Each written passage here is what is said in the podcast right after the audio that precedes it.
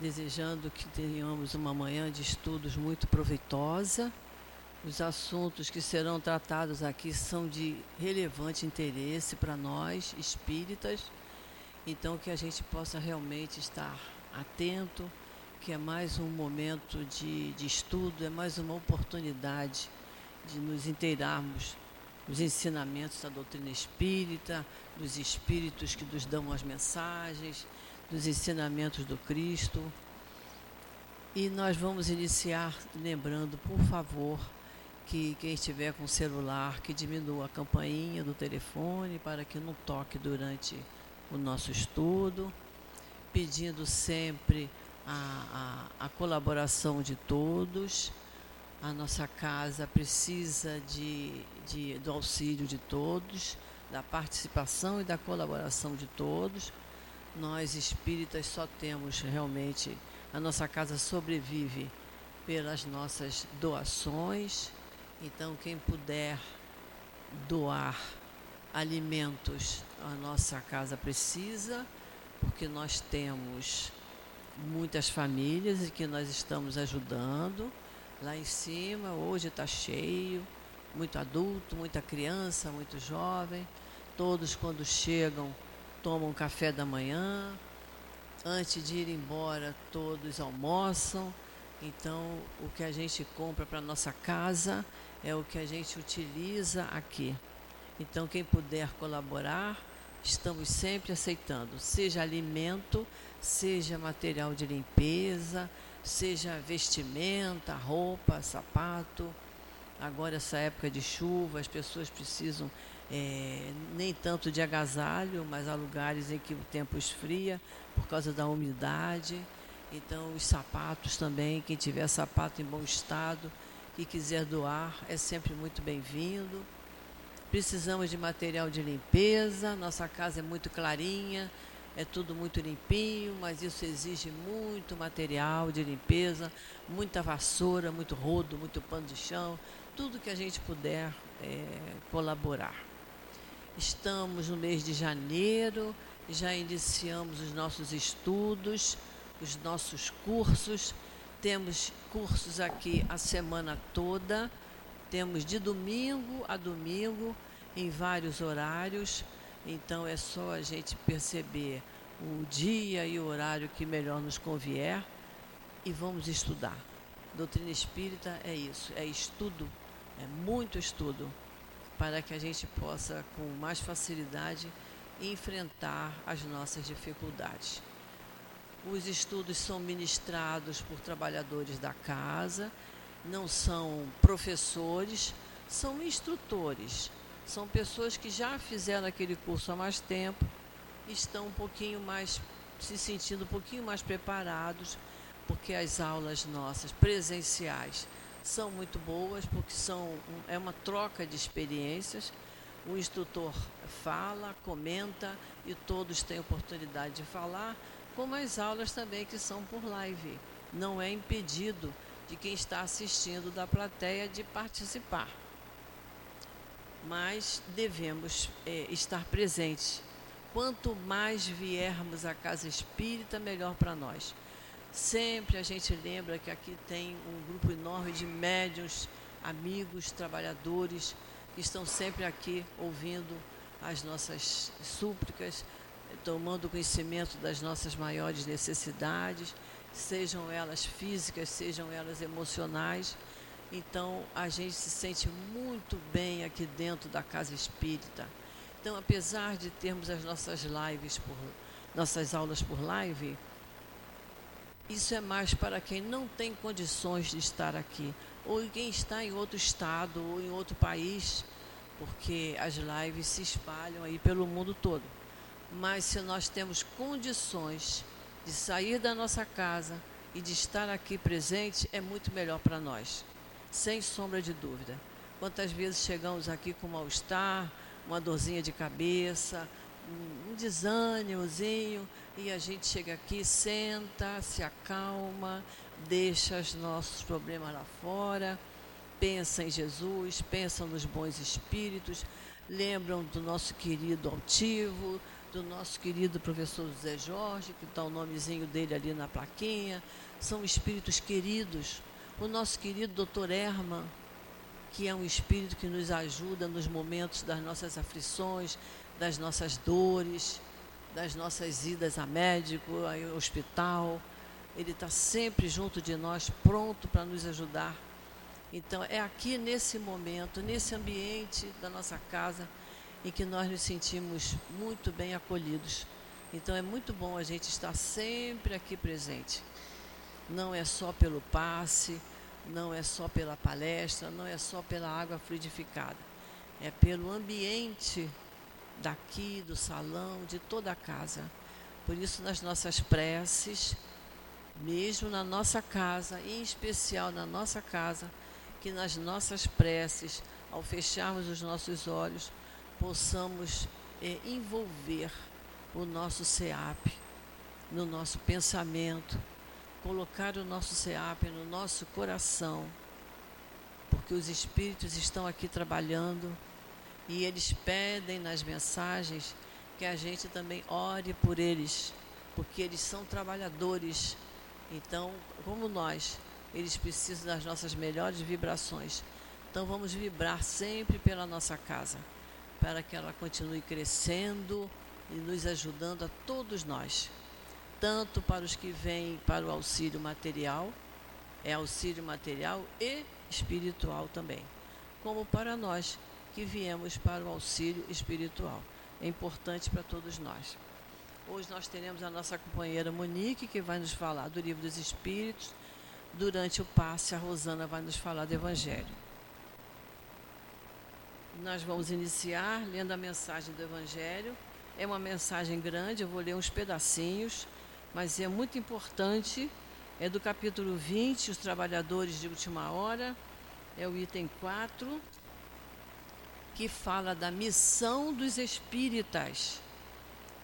E nos diz assim o espírito Erasto: Bendizei o Senhor, vós que tendes posto vossa fé em sua soberana justiça, e que novos apóstolos da crença revelada pelas vozes proféticas superiores, e de pregar o novo dogma da reencarnação e da elevação dos espíritos de acordo com o bom ou mau desempenho de suas missões e a forma como suportam suas provas terrestres.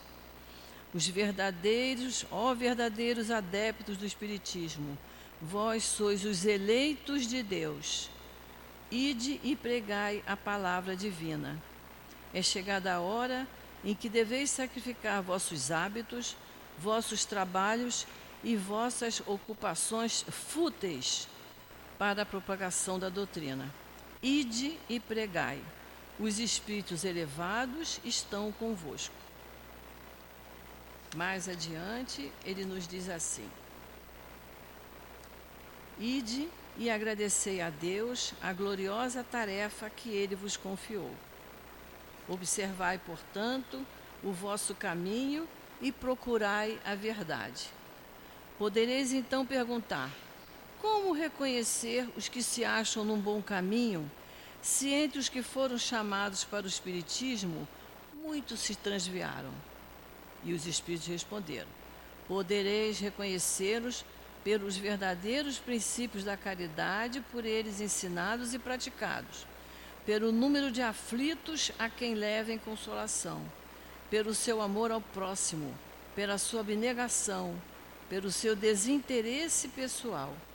Podereis reconhecê-los, enfim, pela vitória dos seus princípios, porque Deus quer o triunfo da sua lei, e os que a ela seguem serão os escolhidos que vencerão. A mensagem é muito grande, vocês devem ler em casa, capítulo 20 do Evangelho, a, a lição 4, o item 4 que é bom, é muito bom a gente ler toda ela, porque é muito importante. Vamos então fazer a nossa prece. Vamos elevar o nosso pensamento a Deus, nosso Pai, Jesus, nosso amigo, irmão maior.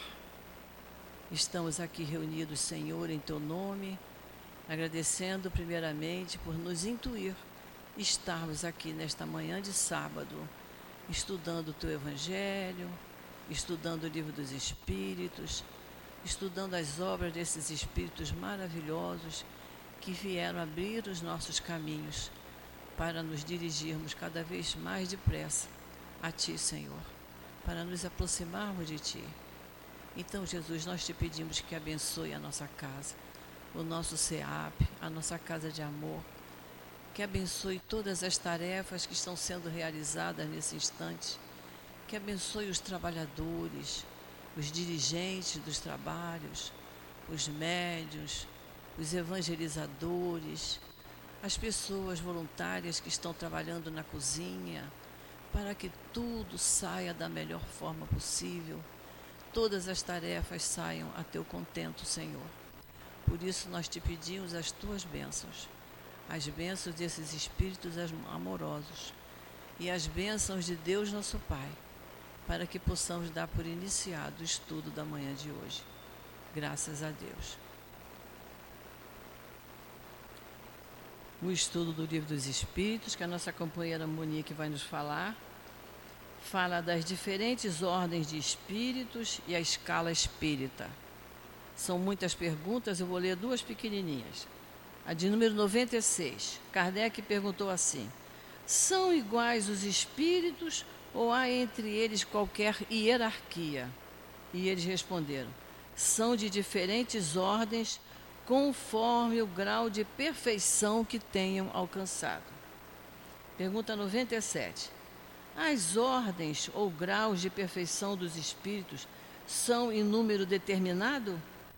E eles responderam: são ilimitadas em número, porque entre elas não há linhas de demarcação traçadas como barreiras, de sorte que as divisões podem ser multiplicadas ou restringidas livremente.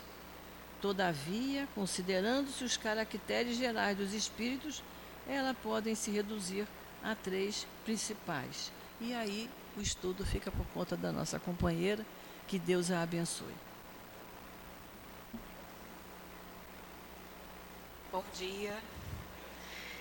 É uma alegria sempre estarmos, né, sábado de manhã, tendo a oportunidade divina estarmos estudando sobre nós, sobre essa doutrina que é o caminho que vai levar a nossa própria reforma. Olha só, quando nós escutamos, né, escutamos tanto tempo, né, principalmente no pretérito, estou falando no nosso passado mesmo, estou apontando dedos. Escutamos tantas vezes falar do Cristo Salvador, do Cristo Redentor. É ou não é? Cristo veio para nos salvar. É verdade. Sabe por quê? Porque ele é exemplo, modelo e guia. E é através dele que nós temos acesso às verdades. É através do seu exemplo, estudando a sua vida, estudando essa doutrina que ele prometeu, consoladora, que nós vamos nos reformar, que nós vamos nos salvar de nós mesmos. É um caminho de autoconhecimento. É o, aquela frase batida: conhece-te a ti mesmo. Isso tem tudo a ver com o nosso estudo de hoje. Mas antes de começar, eu queria até pedir permissão aqui, se eu podia falar de filme. Alguém aqui já foi assistir Os Mensageiros? Quem não foi, gente, eu faço convite, se puder ir, se houver essa oportunidade, ou assim que puder, assista. Porque nós vamos falar de um tema hoje que nós vamos ver exemplificado no filme exatamente isso. Nós temos o mensageiro, né, que a gente poderia colocar como um espírito bom ou um espírito perfeito. E nós temos classificações de irmãos, aparecem todos os personagens, sabe por quê? As obras de André Luiz, elas são obras com narrativas de experiências vividas. Então somos nós. É a vida em movimento. É o nosso aprendizado em movimento. Então a gente sempre quando estuda essa doutrina e as suas obras complementares, a gente vai se deparar com as nossas próprias dores, com os nossos próprios desafios e com as, como podemos vencê-los e como somos amados por essa espiritualidade maior. Então esse filme, né, que tem um livro que também indico para quem puder ler, que é mais rico em detalhes ainda, é um convite de coração, né? Com o bem que eu quero para mim, eu quis compartilhá-lo com vocês. Quem tiver a oportunidade, por favor, gente, vale muito a pena. E nós vamos começar aqui, né? Hoje, a incumbência é falar das diferentes ordens de espíritos e da escala espírita. Geralmente, quando a gente chega nessa doutrina, é uma curiosidade tão grande quando a gente chega nessa parte, a gente vê as pessoas assim. Eu já passei por isso, eu estou falando de cadeira, de quem já viveu isso. Aí queria saber assim, ai, quais são os tipos de espíritos que tem? Quantos são? Como é que eu faço? Como é que é? E aí depois a gente vai estudando, a gente vê que era muita ansiedade, é, que é um entendimento, vamos colocar assim, racional, que serve para duas importantes funções dentro do nosso trabalho, dentro do Espiritismo e na nossa vida. Primeiro, a gente, quando vai vendo a classificação dos espíritos, a gente se enquadra em algumas, muitas ou diversas. A gente vai começar a falar assim, ia, tem essa descrição aqui, eu acho que eu sou um pouco assim. E essa, mas essa daqui também é boa, eu também. Calma, porque somos, como a nossa irmã mesmo leu na questão aqui, e eu vou reler, são limitadas. Somos filhos de Deus, estamos imersos no universo, dentro do planeta Terra, num plano de provas e expiações, indo para a regeneração em aprendizado. Você acha que a gente é igual? De jeito nenhum, não tem como. Quantas encarnações tivemos e quantas ainda teremos? Quantas oportunidades de aprendizado tivemos nessa vida e nas demais? Quantas nos virão? Será que desenvolvemos junto? Não tem, né? Não tem tabela. Não tem assim, agora todo mundo vai reencarnar para desenvolver a empatia. Não teria como ter troca.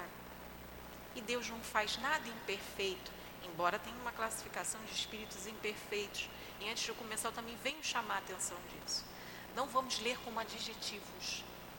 Porque se a gente lê espíritos imperfeitos e a gente levar como adjetivo, teríamos que dizer que o nosso Pai comete erros. E não tem erros nos planos de Deus. É perfeito. É uma nomenclatura de acordo com o nosso entendimento, né? Para que a gente possa começar a se situar. Então, olha só, a gente se enquadra. Então, a gente começa a perceber, dentro das variantes, mais ou menos onde a gente está. Outra, nos trabalhos mediúnicos, nas obras complementares. Kardec não, gente. Kardec pode ler à vontade que está assegurado que a obra tem embasamento é perfeito. Mas vamos botar as obras complementares. Hoje em dia, então, na literatura espírita, a gente vê vários livros, né? É uma riqueza de médiums, de espíritos comunicantes. São histórias lindíssimas, algumas, só que nós temos que ter aquele filtro da doutrina sobre o teor da mensagem. Tanto que um recado muito importante da espiritualidade é sempre esse. Não se pegue ao nome de quem passou a mensagem, se pegue ao conteúdo. Porque nós temos que aprender. Através desse início aqui, dessa escala, opa, será que esse conteúdo me leva para o bem? Será que esse conteúdo está meio me levando para o engano? É esse filtro que a gente tem que começar a ter. E quando a gente começa a estudar o livro dos espíritos, por isso que tem essa ordem, né? A gente chega na casa espírita, geralmente algumas têm o que é o espiritismo, ou então é livro dos espíritos, de cara, né? Para você trabalhar livro dos espíritos. Aí depois você vai o livro dos médios ou o evangelho. Cada casa aí tem a sua ordem. Mas por quê? Porque é importante a gente conhecer isso aqui primeiro. Conhecer primeiro quem somos, e quem são os nossos irmãos e como devemos viver em harmonia. Mais uma vez, não é julgamento. É análise, é diferente. Porque quando a gente julga, a gente aponta, mas tem um monte de dedos virados para nós. Quando a gente faz uma análise, a gente também é convidado a fazer uma autoanálise. É diferente. Muda completamente o contexto. Então vamos lá. Os espíritos são iguais ou existe entre eles algum tipo de hierarquia? Olha só, são de diferentes ordens conforme o grau de perfeição a que tenham chegado. Isso a gente já falou aqui, né? Não tem como. Não tem como. Eu já desenvolvi mais o lado, vamos botar, da comunicação. Tanto que eu estou aqui falando com vocês, estou desenvolvendo. Né? Outros já têm mais o lado da música, outros têm o lado né, mais do afeto. Cada um no seu tempo e na sua oportunidade de aprendizado. Cada um com seu ganho. E aí, de repente, quando me colocam perto de alguém que tem um raciocínio para exatas, que por sinal não sou tão boa assim, há troca. Há troca. É onde a gente se ajuda. É por isso que temos que viver juntos. Por isso que temos que trocar. Por isso que a gente não nasceu para morar sozinho numa ilha. Por isso que não existe uma ilha para cada um. Né? E aí põe a pessoa lá, aí fala assim, qual bicho que você quer? Aí te dá um bichinho para você cuidar. Isso não seria assim. Não. É porque temos que ter troca. Porque somos todos irmãos e também temos que aprender a entender e viver isso. E aí, ó, há um número determinado de ordens ou de graus de perfeição entre os espíritos, número ilimitado. Porque entre essas ordens há uma não há uma linha de demarcação traçada como barreira. Ou seja, não é exato. Isso aqui é um raciocínio, mas não é uma coisa assim, ah, é disso ponto final. É o início do conhecimento. E ele vai dizer isso para a gente, que também é de acordo com o nosso entendimento. Olha só. Porém, pode-se multiplicar ou restringir as divisões à vontade. Todavia, considerando-se os caracteres gerais, pode reduzi-la a três principais.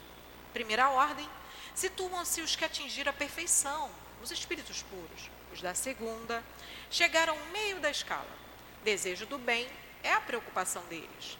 Os da última ordem ainda estão na parte inferior da escala. Os espíritos imperfeitos são caracterizados pela ignorância, o desejo do mal e todas as mais paixões que retardam seu adiantamento. Aí a gente fica assim, né? Peraí, eu quero estar pelo menos na segunda, né?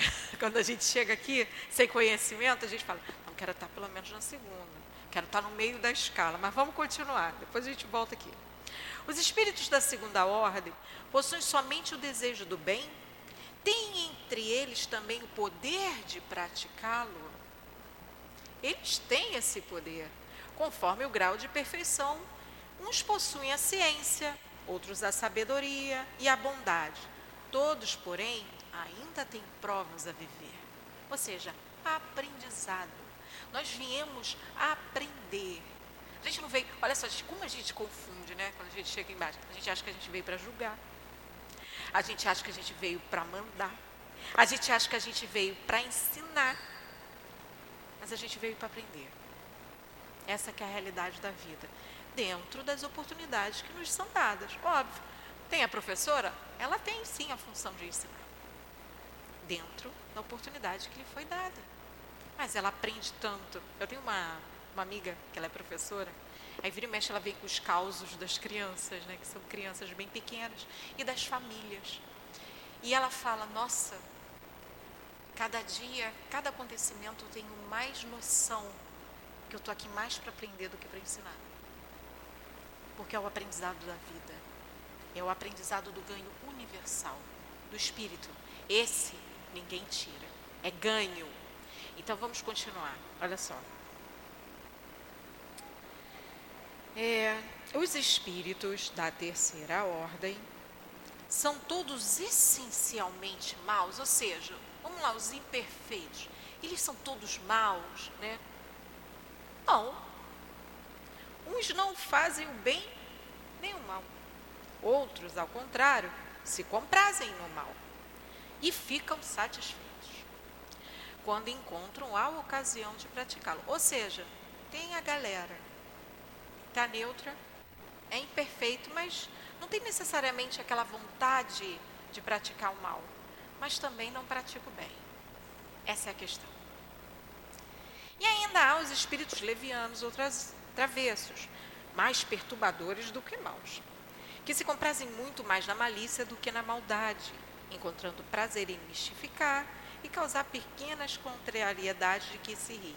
Bem, gente, isso aqui me lembra muito. Tem um Gente, nossos irmãos aí americanos, eles gostam de fazer seriado, documentário de tudo.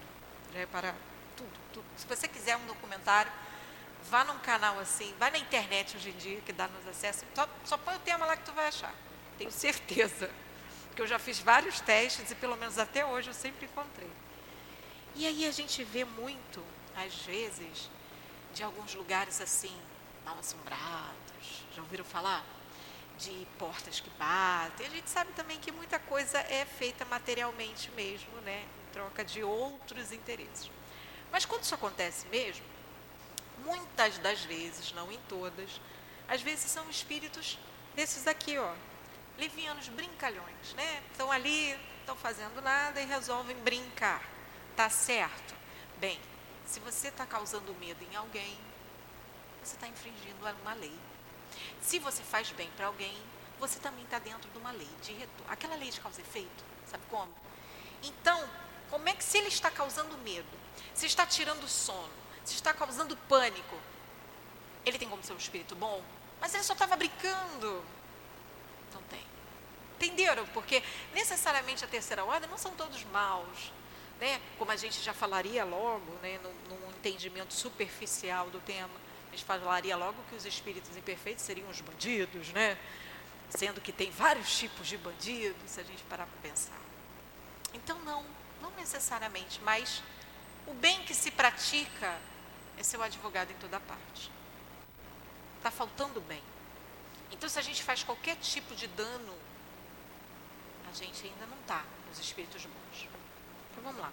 É, antes da gente começar a escala em si, na questão 100, eu gosto sempre de fazer, quando eu faço esse tema, uma, uma perguntinha para saber em que escala nós estamos.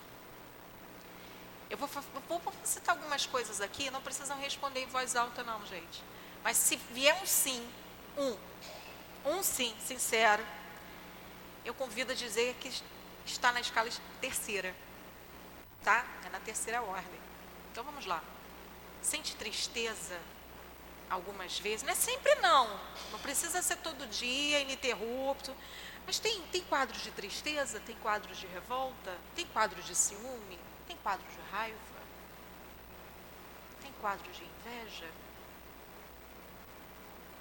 Se a pergunta apareceu um sim, tem aquelas explosões dentro de casa, no trânsito. Bem, estamos todos no mesmo barco, que para quem respondeu sim, também acontece comigo. Estamos na terceira ordem ainda. Por quê? Porque ainda falta a matéria não influenciar nas nossas ações. Que esse é o problema da terceira ordem. A matéria influencia mais no espírito do que o espírito na matéria. Quer ver? Se eu estou aqui, de repente, alguém me dá um pisão, mas aquele pisão, falando de um pisão no pé sem querer, não, estou falando daquele bonito com um salto assim, que só de pensar que eu já respirei fundo, eu vou sentir dor, não vou? Automaticamente, se eu estiver muito em paz, talvez eu fique na dor somente. Porque senão você já respira fundo e já solta em pensamento, mesmo que a pessoa te peça desculpa. Não é assim? Você, ah, pelo menos isso, aquela respirada funda. Por quê? Ah, porque eu senti dor. Mas por que, que a dor da matéria ainda influencia no teu campo emocional, que é o teu campo espiritual? Por que, que eu sinto raiva? Eu posso sentir dor, inevitável. Né? atingiu, estou no corpo físico, preciso da dor. Precisamos. Mas por que, que isso ainda reflete no meu campo espiritual? Quem é que pensa, gente? Quem é que toma as decisões? Nós, espírito, não é o nosso corpo. Nosso corpo sente. Somente. Ele que se bater, dói. Né? Por que, que quando você toma uma fechada no trânsito, você está lá às vezes escutando Ave Maria, vamos botar assim, né? Feliz, espiritualizado, estou indo para casa espírita, estou um trabalho. Aí de repente vem um ser iluminado e fecha você assim na frente, você quase bate.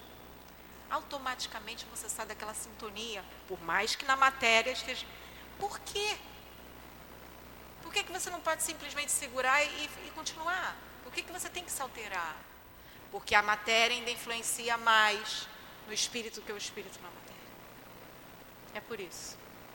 E é por isso que a gente estuda também é para a gente aprender como é que a gente vai fazer com isso aí agora. Opa, isso acontece comigo. Outras coisas também. Eu poderia dar inúmeros exemplos aqui, porque são infinitos. Mas acontece comigo e então necessariamente eu não preciso sentir raiva. Não, não precisa. Mas tem que se educar. Para chegar nesse ponto, tem que se educar. E é isso o convite da doutrina espírita. Uma vez eu ouvi né, recebi uma orientação que falava justamente sobre um trabalho que nós estávamos fazendo, sobre uma divulgação da doutrina, que esse é o trabalho que geralmente eu estou envolvida mais de frente. E a gente estava fazendo sobre um canal espírita e começaram a acontecer algumas divergências entre nós, os integrantes. O canal estava indo muito bem, está indo, graças a Deus. E aí veio um recado assim muito direto. Virou e falou assim: o primeiro ideal da caridade, primeiro, primeiro desenvolver o amor, óbvio, né? Mas o primeiro dever aí de vocês, a primeira função é que vocês aprendam a se amar, que vocês façam a caridade entre vocês, que é o exercício do amor. Porque se vocês, entre vocês, não começarem a se entender, por mais que a mensagem chegue, e isso é grandioso nas pessoas, vocês não estão servindo esse banquete. Olha, doeu. Tem noção? Mas era verdade. A gente começou com umas brigas tão pequenas, uns negócios, umas picuinhas tão pequenas. E por que, que eu estou falando isso? Bem, eu só tenho a mim de exemplo mesmo para dar, né? Falo que expositor não é à toa, a gente se expõe. Por quê? Porque nós estamos aqui dentro justamente para aprender a exercitar tudo o que a gente vê, tudo o que a gente estuda, tudo que a gente põe em prática. Se a gente for para o trabalho da caridade, seja ele qual for, material, espiritual, qual for, tá? Porque a caridade ela, ela é um leque tão diverso que eu também falo que ela não tem limite. Se a gente começar a falar aqui dos tipos de caridade, vão surgir mais e mais e mais. Você vai falar, nossa, isso é grandioso demais. E é, e é, porque o exercício do amor é o amor em movimento. Só que se você não for, e você não for o primeiro tocado é um banquete que você oferece para se servir. Aí a gente cai em algumas classificações aqui. Por quê? A gente não tem que desejar o bem para chegar na segunda ordem? E olha só que interessante. Existe uma explicação filosófica sobre o desejo. O que, que é o desejo? Eu desejo beber água, né? Está aqui, a água. Mas necessariamente eu estou desejando. Vocês estão me vendo beber água? É um desejo que eu tenho de beber água, como existem outros desejos. Ah, meu Deus, Roger, calma. Existe o desejo. Por que, que os espíritos falam assim para a gente? Ó, o que falta em vocês é vontade. Boa vontade. Às vezes eles são mais fofos ainda. Boa vontade. Como assim? Porque a vontade é o desejo em ação. Se eu pego o copo e bebo, é a minha vontade em exercício. Estava só no desejo. A gente tem um desejo de ser bom.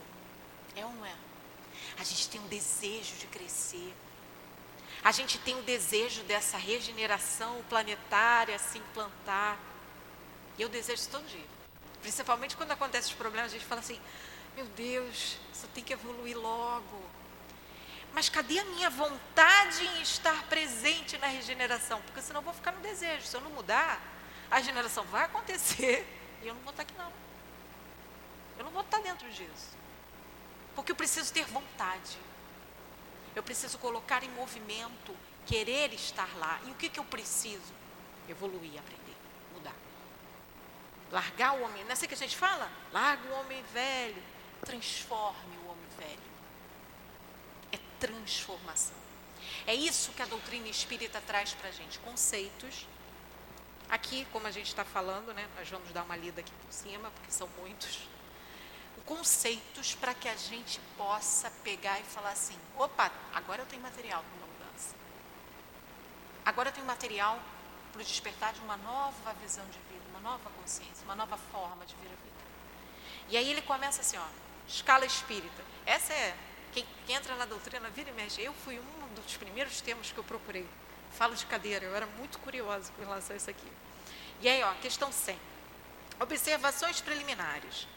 A classificação dos espíritos está baseada no grau de adiantamento deles, nas qualidades que adquiriram, viu?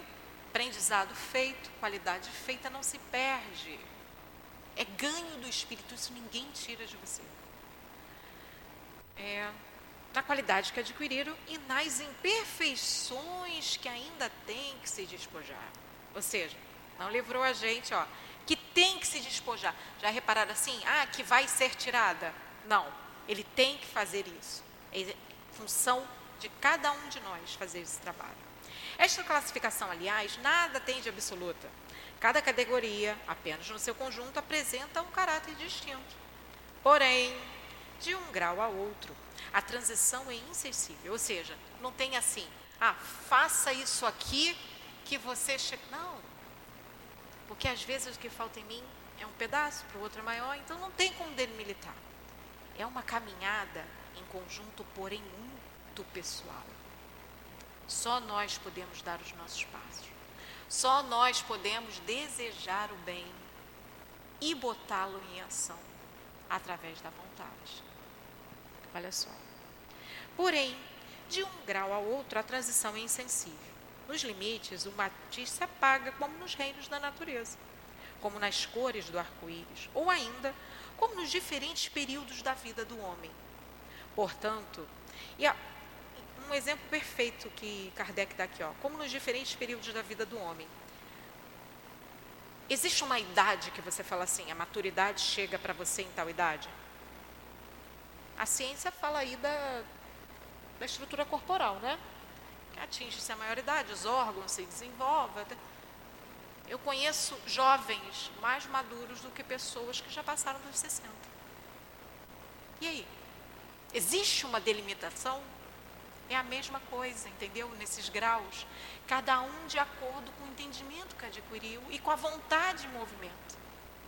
Como também conheço pessoas de uma agilidade, né? Como a gente vê agora os trabalhos, né? Cada vez a gente, a terceira idade basicamente está ficando lá na frente mesmo, né? que cada vez estamos com mais jovens, mais ativos, e às vezes a gente vê de 15 anos que não quer sair do quarto, deitado lá na cama, prostrado. Então não existe uma delimitação, existe a vontade. Entenderam por que, que os espíritos falam isso para gente? Depois que eu entendi isso, gente, eu falei, é, falta vontade mesmo, porque é um movimento. E aí ele continua assim, ó.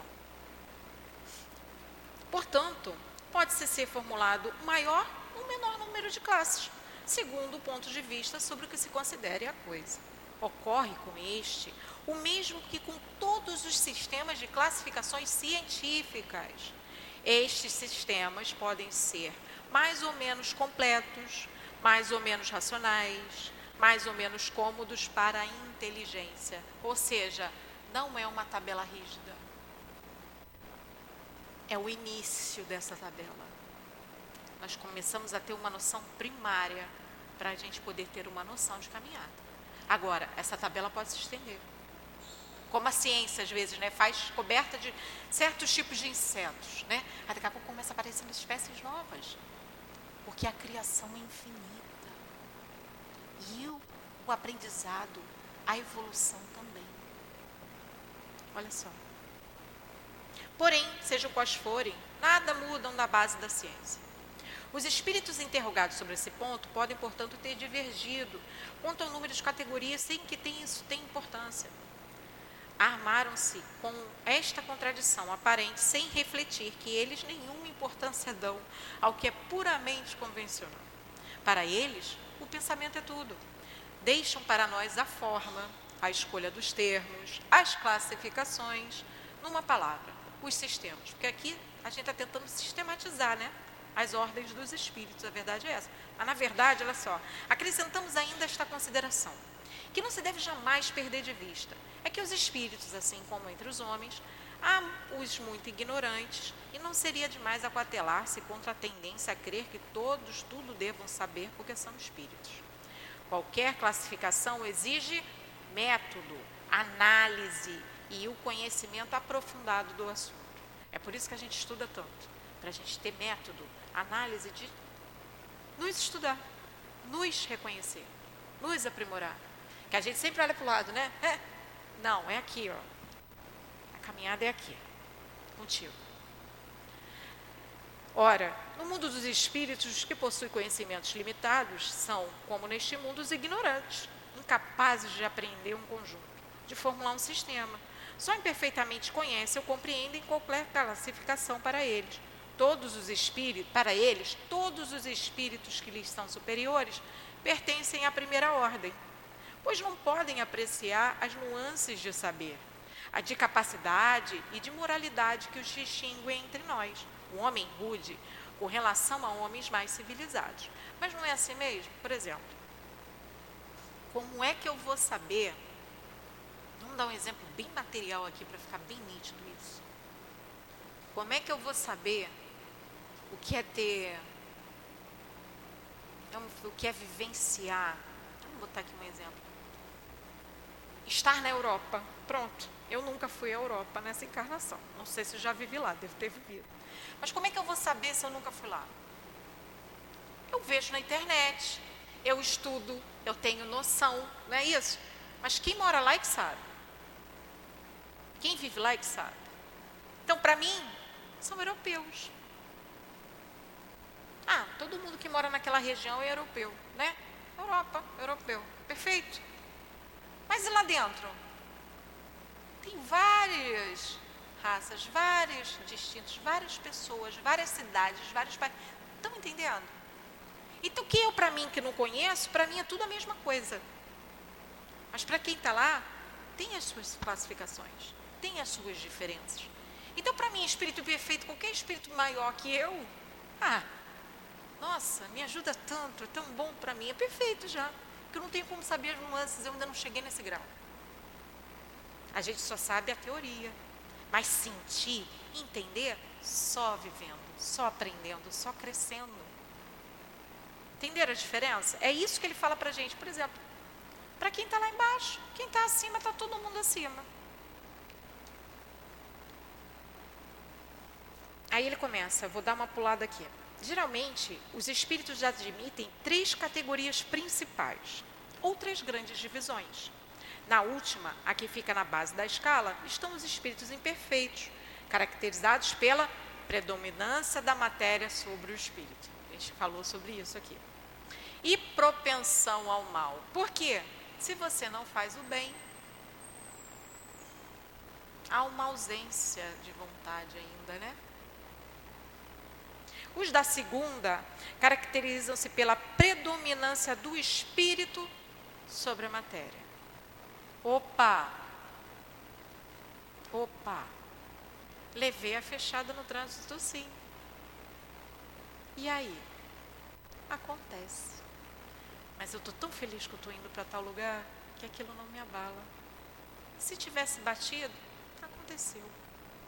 A gente ainda está assim, a gente queria, né? mas a gente ainda deixa. Essa é a sutil diferença da gente não deixar mais a matéria tirar as nossas noites de sono.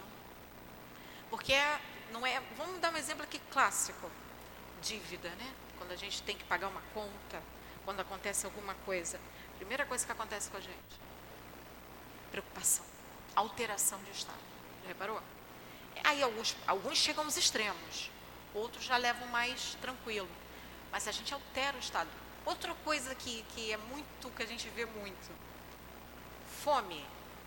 Começa a bater o horário do teu almoço. Isso é um amor.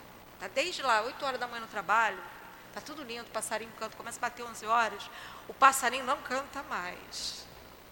Da partir dali, conforme vai passando o tempo, você vai se tornando alguém difícil, para você mesmo primeiro, porque a irritação primeiro está com quem?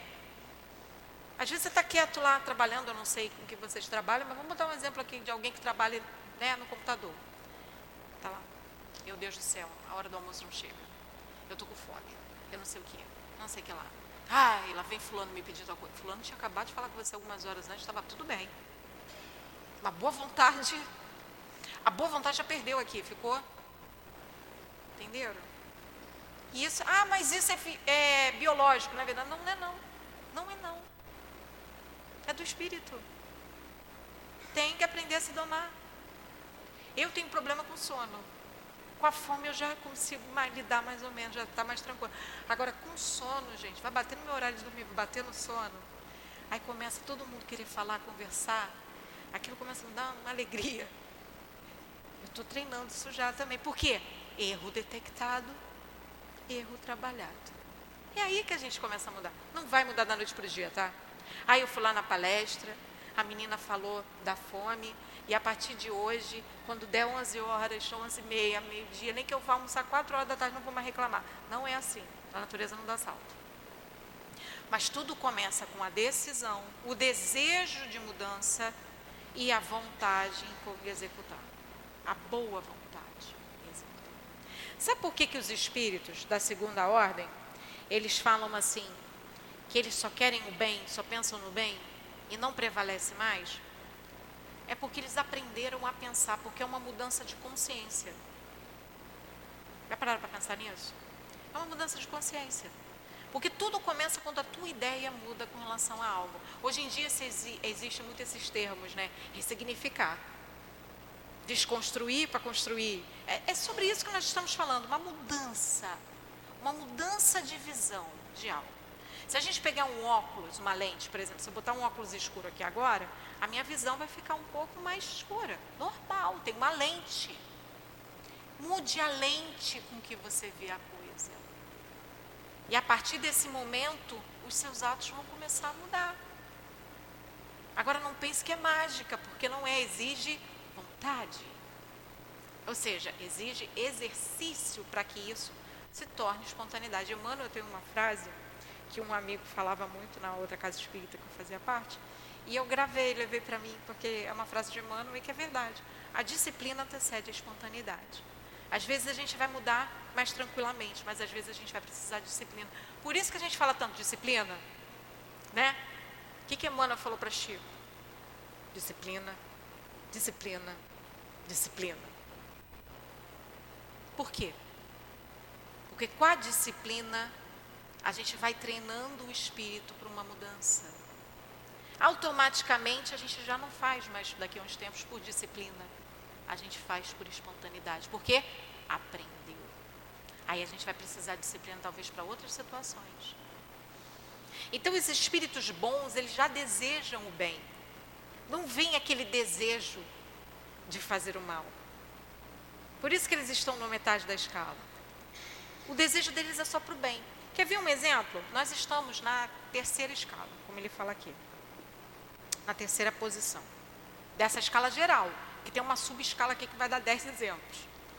Eu não sei se vai dar tempo, acredito que não vai dar tempo, mas aí é bom para ficar em casa para ler, gente, Livro dos Espíritos 100. A partir da questão 100 a 113, vocês vão ver as subescalas, mas vamos lá. Nós estamos na terceira, né? Seriam os espíritos inferiores. Os nossos anjos guardiões, eles estão em que escala? Sempre superior a nossa. Eles querem o que da gente? Nosso bem. Mas eles já passaram por aqui. Ou seja, são espíritos que já aprenderam a querer o bem, já desejam o bem, já têm a boa vontade no bem, nos ensinando a passar as nossas provas de acordo com o que eles mesmos já vivenciaram. Não é alguém que está te ensinando só por teoria. Porque Deus não tem erros nos seus planos. Porque nós somos muito amados. E Deus não colocaria né, um espírito, ah, Primeiro porque Deus não tem filho escolhido, né? Essa história que não é bem assim, não, não é nem assim. Deus não tem filho preferido. Todos criados simples e ignorantes com destino à perfeição. Todos somos capazes de crescer. Todos somos capazes de sermos espíritos bons, perfeitos inclusive. Isso eu afirmo sem erro, sem medo de errar. Só não vai ser talvez numa encarnação só, boto talvez aqui para não ficar muito agressivo. Porque a natureza não dá saltos. Então a gente também tem que aprender a, se respeitar. É olhar para si. É enxergar os seus defeitos. Joana de Ângeles que fala muito. Erro detectado, erro a ser trabalhado. Não é impossível, é trabalhoso. Mas os espíritos falam justamente para a gente que falta é vontade. Exercício no bem é querer beber a água e bebê-la. Porque faz bem para o corpo, faz bem né? a gente nutrir essa máquina, a gente poder, na verdade, é hidratar né? a nossa máquina para que ela tenha um bom funcionamento, para que o nosso espírito possa se desenvolver. É essa diferença que parece tão sutil, né? Mas na ação leva um espacinho ainda, um espacinho bem longe. Mas é essa diferença que estamos. De sair do desejo para ir para a vontade, para a boa vontade de executar. O que nós aprendemos aqui dentro. E aí, olha só. Os da segunda caracterizam-se pela predominância do espírito sobre a matéria. Ou seja, vão acontecer as coisas. Porque eles têm provas, vocês viram lá na outra questão? Eles não estão livres de passar por provas. Ah, mas eles estão num mundo melhor. Primeira coisa que a gente pensa, né? É fácil. É fácil ser feliz em nosso lar. Não é assim que a gente pensa quando a gente olha as obras, né? É fácil ser feliz num mundo feliz. Mereceram.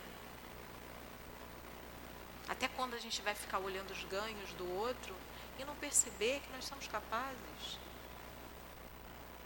perceber que o outro andou para chegar, chegar até ali, que a gente também está caminhando. A gente também precisa ter auto-amor, de entender o nosso tempo, as nossas limitações. Porque também não dá para ficar brigando com a gente a vida inteira. O Espiritismo não propõe isso. O Espiritismo propõe uma mudança, mas tudo sempre dentro do amor. Se foge, ó, lei converger, né? Todas as leis também está nesse livro, convergem para qual lei? Justiça, amor e caridade. Se fugiu desse teto, rever. Se não está dentro de um teto de amor, justiça e caridade, que é a lei maior, é a lei de Deus, senta e reveja o seu caminho. Porque não tem como. Se foge do amor, foge do Cristo. Perfeito, perfeitos, perfeição é chegar onde? No amor. Então, se faz do amor, você está no caminho certo, amigo? Tá. Reveja. Quantas vezes forem necessárias. Porque o nosso Pai é tão generoso, justo e bom, que Ele trabalha com tempo, Ele não trabalha com imposição nem com autoridade. Ele dá oportunidade para a gente. E aí, olha só. E pelo desejo do bem são os, são os bons espíritos. A primeira, enfim, compreende os puros espíritos, os que atingiram o grau supremo de perfeição. Esta divisão parece-nos perfeitamente racional, apresentando características bem distintas. Só nos restava ressaltar, através de um número suficiente de subdivisões, os principais nuances, matizes do conjunto. Foi o que fizemos com o concurso dos espíritos, cujas instruções benévolas jamais nos faltaram. Ou seja, foi com muito amparo, gente, que esse livro foi feito. Né? Não foi feito, muito pelo contrário, é a equipe dos espíritos de verdade. Espíritos evoluídos. Nós estamos falando de espíritos bons para perfeitos. E aí, na revista espírita, uma vez, disseram a Kardec sobre Jesus, né, sobre a evolução do Cristo. Olha como é que a gente ainda está aqui embaixo, ainda está tentando entender alguma coisa. Falaram que Jesus, por ser um espírito crístico, ele está na última escala dos espíritos perfeitos, lá em cima. Aí você fica assim. Eu estou demorando para entender como é que eu desejo bem.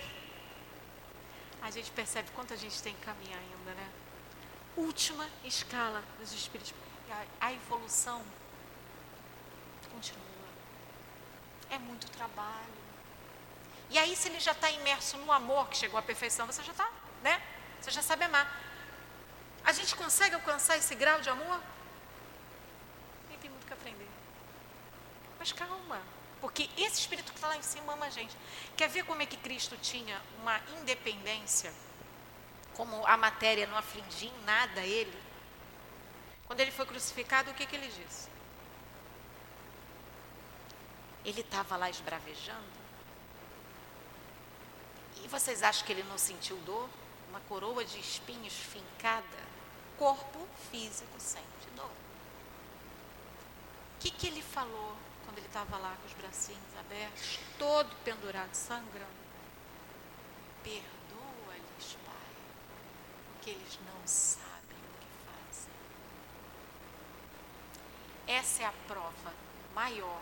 Se Jesus é exemplo, modelo e guia, então a gente não tem como negar, essa é a prova maior que realmente a matéria influenciar no espírito, nas nossas ações, ainda faz parte da nossa ignorância, nosso atraso aí na parte de não deixar mais isso acontecer, né? De nos educar é a palavra correta.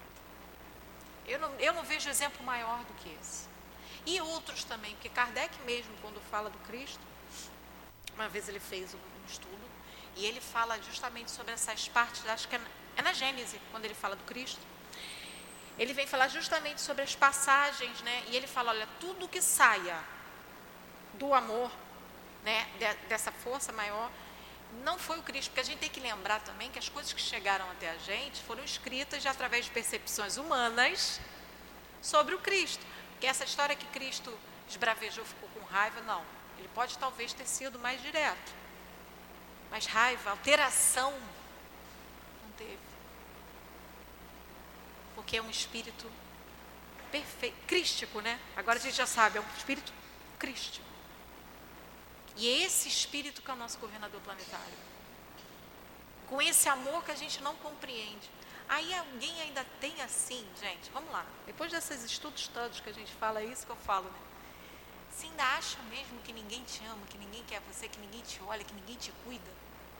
Você acha mesmo que teu anjo guardião, um espírito bom, aquele que só vê o bem, só deseja o bem, só faz o bem, boa vontade no bem, está ali para te ajudar? Que você não tem amparo, que você está sozinho? Fica a pergunta, quando a gente bater, porque bate. Essas coisas batem.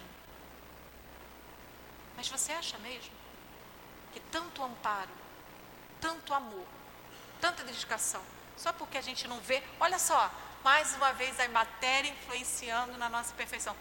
Não vejo. Não é assim que a gente fala? Não estou vendo ninguém aqui. Ah, Tomé, toques do Cristo. A gente precisa ainda disso? A espiritualidade já fala que a gente já está no, no, campo que a gente já não precisa mais dessas provas. Gente precisa se educar. E aí, olha só, continuando. Ressaltemos, entanto, que os espíritos não pertencem de, definitivamente a essa ou aquela classe, dessas subdivisões, tá, gente? O progresso deles apenas gradualmente se efetua e com frequência mais num sentido do que no outro. Podem reunir características de várias categorias, o que é fácil apreciar pela linguagem deles e pelos seus atos. E aí, eu só vou ler a 101 aqui, ó. Características gerais: predominâncias da matéria sobre o espírito, propensão para o mal, orgulho, egoísmo. Vamos lá. A gente sempre fala, Kardec fala, né, para gente, que qual é os defeitos, os vícios, os matizes. O Evangelho também fala para gente. Qual é o mal da humanidade, a chaga maior da humanidade? O orgulho e o egoísmo. A gente ouve falar disso, né? Ah, mas eu não sou orgulhoso. Vamos dar um exemplo aqui para a gente entender as faces do orgulho. Ah, mas eu não vou falar lá não, porque eu posso errar. E aí eu vou ficar com vergonha, que vão me ver errando. Qual o problema de errar?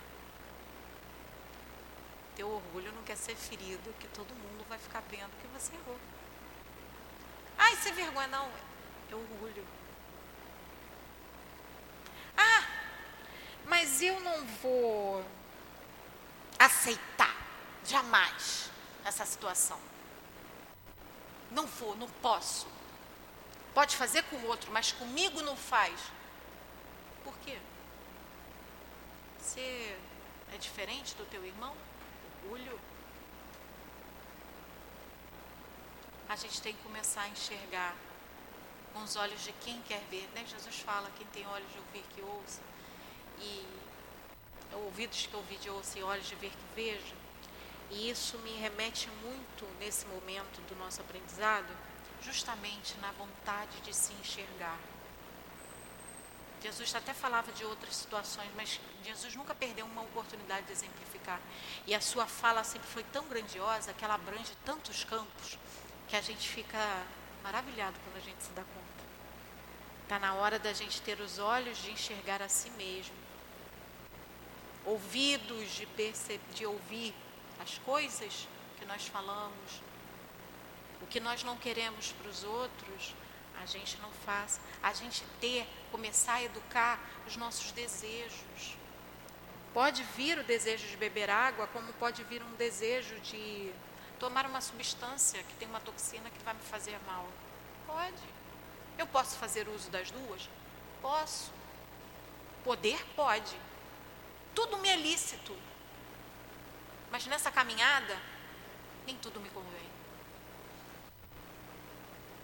Está na hora da gente aprender isso. Porque como a nossa irmã leu na mensagem aqui de início, que agora estou fechando, que agora estava aqui no meu tempo, gente, os trabalhadores da última hora. Como a espiritualidade tem batido nessa tecla com a gente, né? Porque é o que está acontecendo, é a realidade. É a nossa oportunidade de ouro, de olhar para nós, de nos conhecer e nos modificar, crescer. Porque o que eles querem da gente vontade. Não vai ter perfeição aqui na terra. Não esperemos mais o melhor momento de ajudar. Não esperemos mais as melhores condições de servir, as melhores condições de estarmos dentro de um trabalho, de se aperfeiçoar. Porque às vezes essas condições nem vão acontecer, não se iludam. Ainda é um plano de provas e expiações. Elas só vão acontecer quando você mudar. A mudança é de dentro para fora. A gente tem que parar de olhar a matéria e falar assim: ah, quando eu tiver melhores condições materiais, eu vou fazer. Não. Faça, meu amigo, porque isso é ganho teu. É Jesus te dando a mão. Dê a mão a Ele também. Ele quer muito nos ver crescer. Ele quer muito que a gente saia dessa terceira escala e vá para a segunda para estar mais perto dele e mais perto do Deus abençoe a todos. Mais uma vez, gente, muito obrigada pela oportunidade de estar aqui com vocês. Deus nos abençoe o dia. Nós é que agradecemos a Monique pelas reflexões que ela trouxe para nós. E vamos passar a segunda parte da nossa reunião, que é dedicada ao trabalho de passe. Pedimos aos médiums que se coloquem, enquanto nós outros que vamos tomar o passe. Vamos fechar os nossos olhos. Vamos nos acomodar da melhor maneira possível em nossa cadeira. Lembrando que todos nós temos um anjo de guarda junto de nós, ouvindo as nossas súplicas, onde seremos atendidos nas nossas necessidades.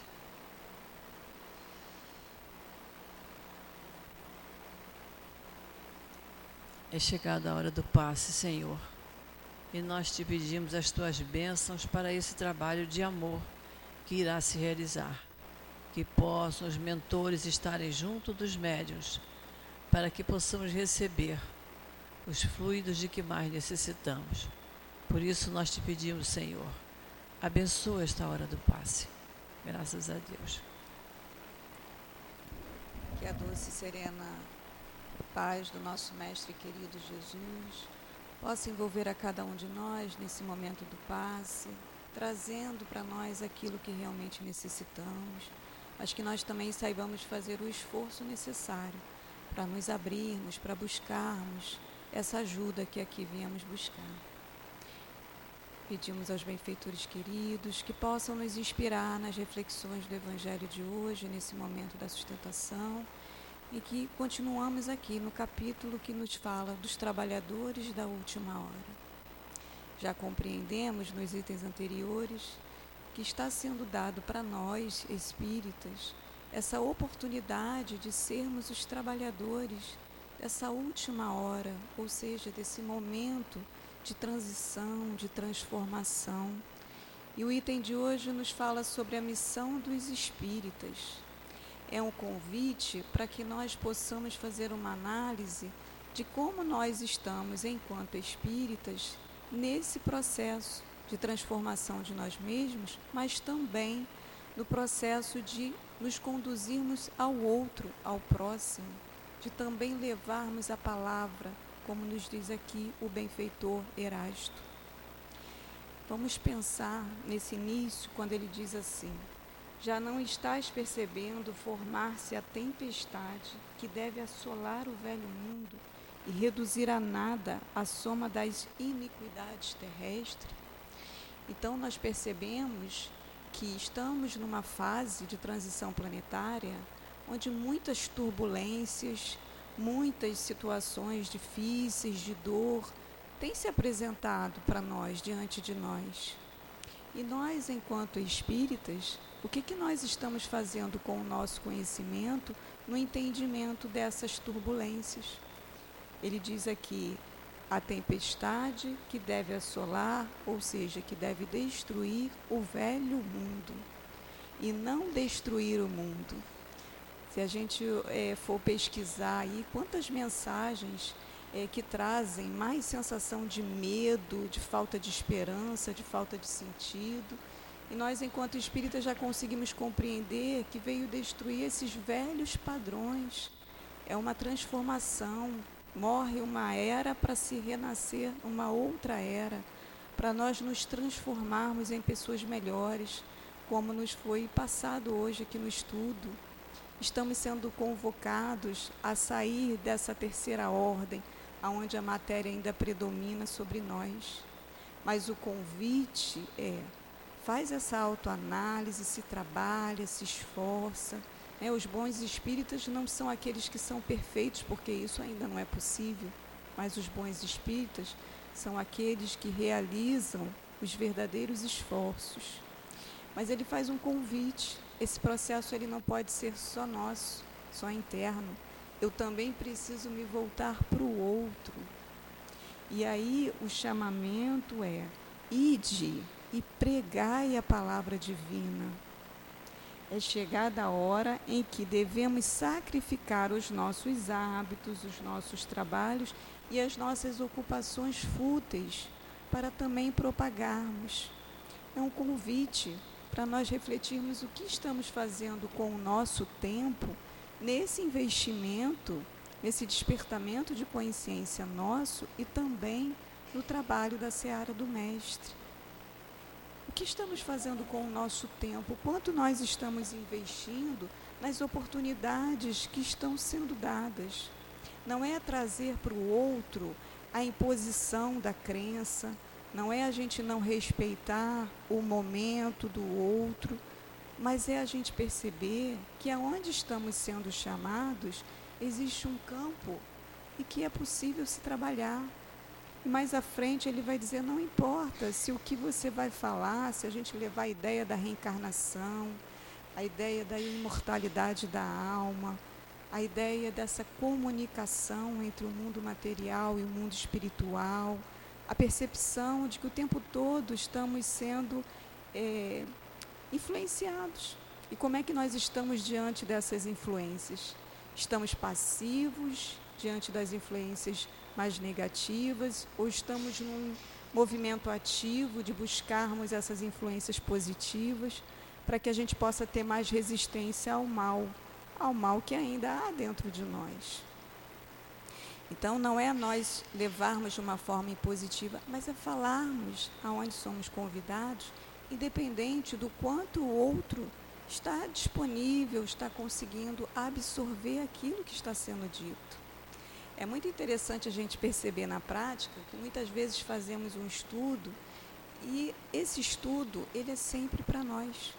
E quando a gente consegue reconhecer isso e falar desse lugar, trazer esse estudo para essa autoanálise e nós vamos levando para o outro, isso vem do coração. Isso de alguma forma pode ter uma maior probabilidade de também tocar o coração do outro. Então é importante que quando a gente leve a palavra, quando a gente leve a ideia, seja no trabalho da casa espírita, seja na nossa família, na nossa casa, que nós possamos ter a sensibilidade de levar o conhecimento, mas sempre nos trazendo como exemplo, sempre falando de nós mesmos. Isso pode nos facilitar e muito para alcançar esse outro.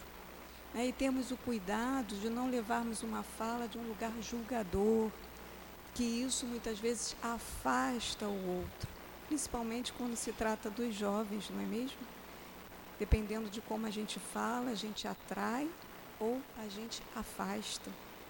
Então, que possamos levar uma fala de uma forma acolhedora, de uma forma amorosa, trazendo a gente como exemplo, trazendo essa confiança, essa fé, que a gente possa, diante dessas iniquidades que estão acontecendo, nos mantermos firmes na nossa confiança. Fazemos parte do coro de vozes que tem esperança sim, que entende que tem momentos que a gente senta, a gente chora, é difícil, mas a gente não perde a esperança. A gente tem certeza que tudo é passageiro e é necessário para esse momento nosso de transformação. E para finalizar, ele pede que nós fiquemos muito atentos, porque muitos espíritas se transviaram, muitos se perderam no caminho. Então, que a gente não perca a oportunidade, porque teremos outras oportunidades, sim, mas as coisas vão ficando mais difíceis. Então, que nós possamos estar atentos a esse chamado que o nosso Mestre querido, os benfeitores, tem feito para cada um de nós. Que o Senhor Jesus possa continuar nos abençoando no dia de hoje. Graças a Deus. Ao final da nossa reunião, Senhor, nós só podemos agradecer pela grande oportunidade que temos de estudarmos a doutrina espírita, de estarmos na nossa casa espírita, no nosso SEAP, a nossa casa de amor, estudando, Senhor, procurando cada vez mais nos esforçarmos para nos mantermos equilibrados, termos melhores pensamentos, melhores sentimentos, melhorando as nossas atitudes, as nossas palavras, para que possamos, Senhor, ser mais, sermos mais agradáveis a Ti e a todos aqueles que convivem conosco, que possamos ser pessoas cada vez melhores, para irmos subindo nessa escala que nós estudamos na manhã de hoje. Precisamos muito, Senhor, nos aprimorarmos cada vez mais. Por isso nós te pedimos o teu amor, a tua compreensão, que aumente a nossa coragem e a nossa vontade neste sentido. E é em teu nome, Jesus, em nome do nosso querido altivo, Antônio de Aquino, Doutor Ermo, todos os espíritos amorosos que aqui trabalham incansavelmente. Em nome de Deus, nosso Pai, que pedimos permissão para encerrarmos a nossa manhã de estudos e passes. Graças a Deus.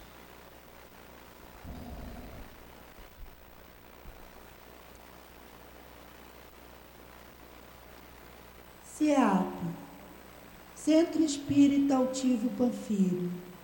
Uma casa de amor. CEAP, Meus irmãos, duas coisinhas que eu tenho para falar com vocês. Amanhã é o nosso culto mensal. Todo quarto domingo do mês fazemos um culto no lar.